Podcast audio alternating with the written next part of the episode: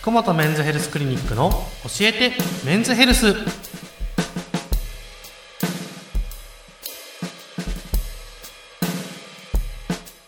本日も福本メンズヘルスクリニック院長福本和彦先生とともにお送りいたします。よろしくお願いします。それでは今日の相談です、はい。37歳男性の方です。先生のツイッターで梅毒が増えていると見ましたそんなに増えているのでしょうか？どんな症状があれば検査した方がいいですか？うん。というあーこれは私も見ました、うんまあはい。すごくね増えてるんですよ、うん。で確かにね1月の下旬から梅毒の患者さんがすごく増えたなと思っております、はい。で、まあ、昨年うちで診断したのは1年間で6名ぐらいだったんですね、はい。それが今年になって、えー今現在で11名診断しましたあれ？すごいですね。すごいペースです、うん。まあ、うちだけがね全部じゃないと思います。わ、からないですけれども、はい。まあなぜか増えているというところです。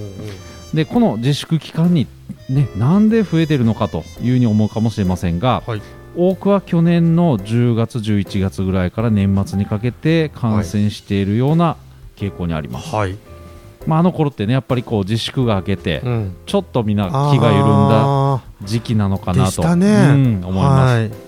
で梅毒というのは感染してから、はい。まあ、症状が出るまでだいたい1ヶ月から3ヶ月ぐらい、はい。非常にタイムラグがあります。はい。なので、まあ、このあの年末からの人たちが今、どんどん出てきてるんじゃないかなと。思います。はい。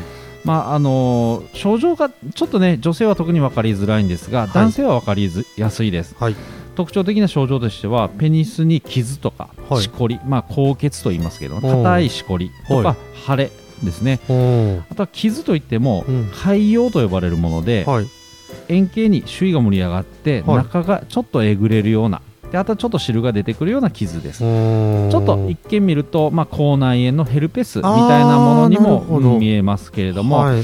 まあ、あんまりちょっとわからない場合はすぐに検査をしますね。うん。で女性はちょっと症状が出にくいと言いましたけれども、はい。同じように実はしこりできるんですよ。はい。ただ女性は毎日観察するようなことではないですよね。そうね。うん、陰部は見にくいというところがあります、うんうんうんうん男性はすぐ見るのでうん。分かりやすいというところ、うんうんうんで、えっと、この症状というのはうん。時間が経過すると自然に消失してしまうこともあります、ほうん何も治療してないのに勝手に治っちゃう、うん。まあ、治るわけじゃないんですけども、傷がなくなるというところがあって、うん。まあ、非常に恐ろしい病気恐ろになりましいですすね。でその傷がなくなると今度は体の中にどんどん入っていって、はい。まあ、一番よく気づかれるのは体中に発疹が出るとうん。いうところで気づく人がいます。うんうんうんうん。さすがにそこら辺では病院に来て診察を受ける人が多いですね、なるほどですね。うん。一応今の鹿児島県の統計を見てると、はい。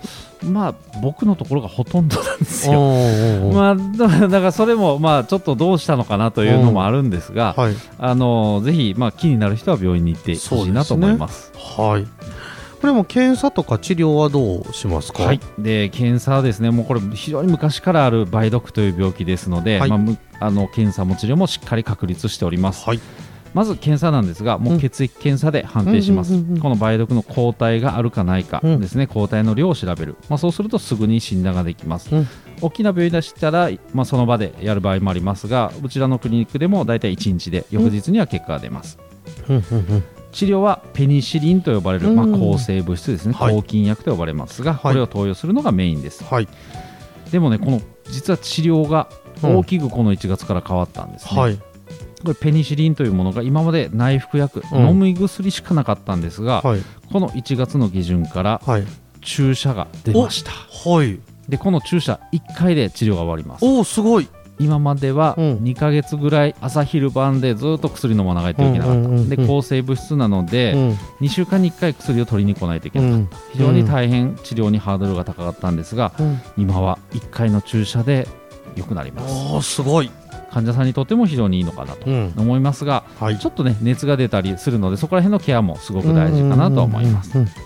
でもこれ海外ではこの薬が主流だったんですよ、うん。注射、うん。なので、なんで日本はと思うかもしれませんが、うん。日本はやっぱ感染者がそれだけ少なかったんですね。ななので、もう全然発売もされてなかったんですが、最近やっぱちょっと増えてきたと、特にここ10年ですね、ぐーっと増えてきてますので、うん。この薬が出たよということうです。ん。この梅毒っていうのは、若い人に非常に多いです。うん。なので、非常にお薬も出たので、まあ、あのしっかり気になったら病院行って検査してほしいなと思います。はいで感染経路、まあ、もちろんね、いろいろあります、うんうん。カップル間での感染もありますし、性風俗店での感染もあります。はい。まあ、なぜか増えてるというのはちょっとわからないですが、うん。まあ、何かちょっと気が緩んだんだろうとはい。思いますので、はい。もし気になる症状がある人は泌尿器科、女性は婦人科ではい。検査を受けて治療を受けてください。そうですね、はいこれあの全身に回って全身に発疹が出てきたうん後のうん。症状ってどうなっていくんですか、これはですねあの、まあ、10年ぐらい放置すると、はい。まあ、認知症になってきます。